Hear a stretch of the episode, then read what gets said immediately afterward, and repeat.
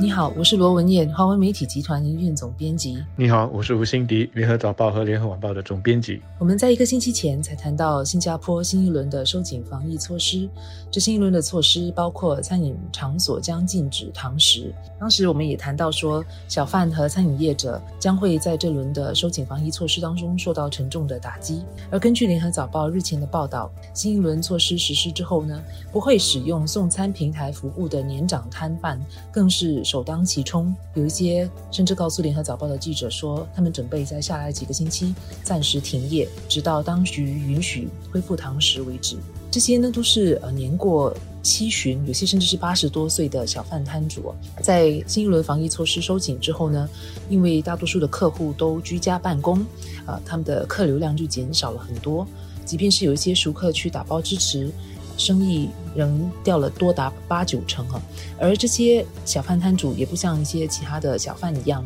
能够提供送餐服务，因为这些小贩他们毕竟上了年纪，对科技不熟悉，也不大懂得英文，所以不懂得如何提供送餐服务，所以生意受到的打击会更为严重。当局其实也知道小贩所面对的问题。因此，国家环境局将会在五月和六月让小贩中心的摊主免除一半的租金，估计呢会有大约六千名摊主受惠，援助金的总额达到了五百五十万元。另外，当局也会在不允许堂食的这段期间，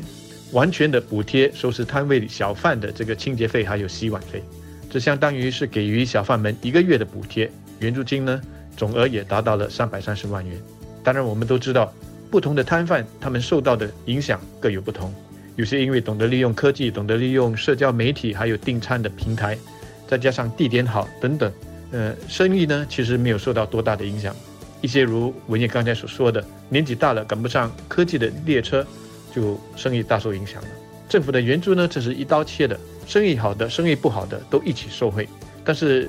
如果要做到很精准的，影响较大的呢，得到的援助会较多。在实际操作上就并不容易了。不过还好的是，这些年纪大的摊贩，绝大多数都是第一代的小贩，他们的租金相对来说原本就比较便宜，他们不是按市场价格来收这个租金的，因此呢，租金的负担相对来说就没有那么重了。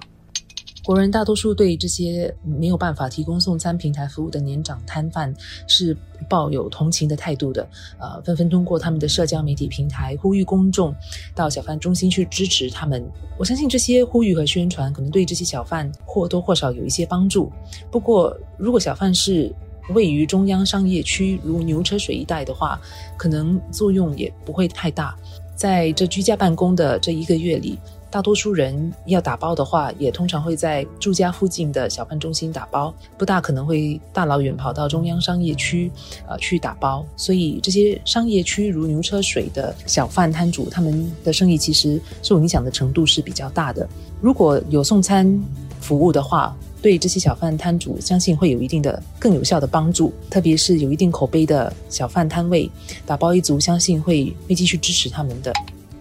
在去年阻断措施期间，也有一群呃小贩摊主，他们组织起来，在面部群组组成了一个 U Hawkers United，呃，让提高公众对这些小贩摊主的意识。他们也另外成立了一个 Delivery United，来帮助小贩提供送餐服务。甚至也有一些小贩中心，他们在面部提供一个一站式的服务，让客户可以在同一个小贩中心的不同摊位，同时订食物、饮料和甜品，让同一家小贩中心的其他摊贩也能够一起受惠，也方便客户。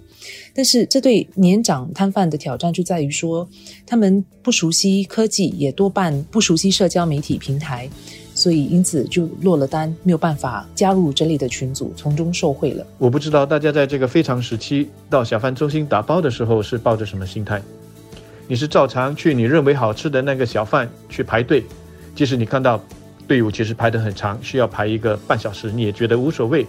还是你会选那些没有什么人排队的？那我觉得在这个时候，如果你选择光顾那些没有什么人排队的摊位，你首先在防疫方面就已经做到了避免跟更多的人接触了，这是好事。第二呢，你这样做也是在以实际的行动去帮助和支持那些生意深受打击的摊贩，这又是另外一件好事。一个行为可以带来两个好的效果。那这段期间，你是否愿意调整一下你的心态呢？我认为一个比较有效、能够帮助到年长摊贩的做法，是设法帮助他们登上送餐服务平台。相关的政府机构、商联会和送餐服务平台科技公司，如 Grab、Odo 等，可以携手一起合作，帮助年长的小贩摊主。这可以是通过一个科技大使来耐心指导，并帮助这些年长的摊主在送餐服务平台开设账号、上载照片和资料，连接到小贩的银行户头等等。并教会他们如何用手机来接受订单。科技公司能帮忙设法把这个整个流程简单化哦，并提供中文的内容或语音的指导，来协助不不懂得英文的小贩。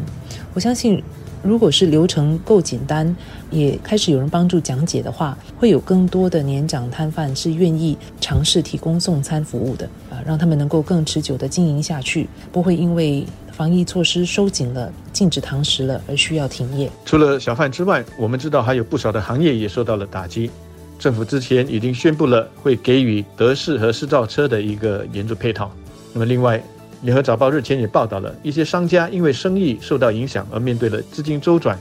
没有办法偿还银行贷款的这个问题。但是现在呢，银行所给予的这个宽限期就快要到了，所以他们现在心里很着急。政府去年在病毒阻断措施期间呢，是有明确的指示，要银行不要在这个时候去逼商家偿还贷款。那么商家现在这个时候呢，就希望说，如果这一轮的收紧措施延长的话，政府也能够像去年那样发出明确的指示。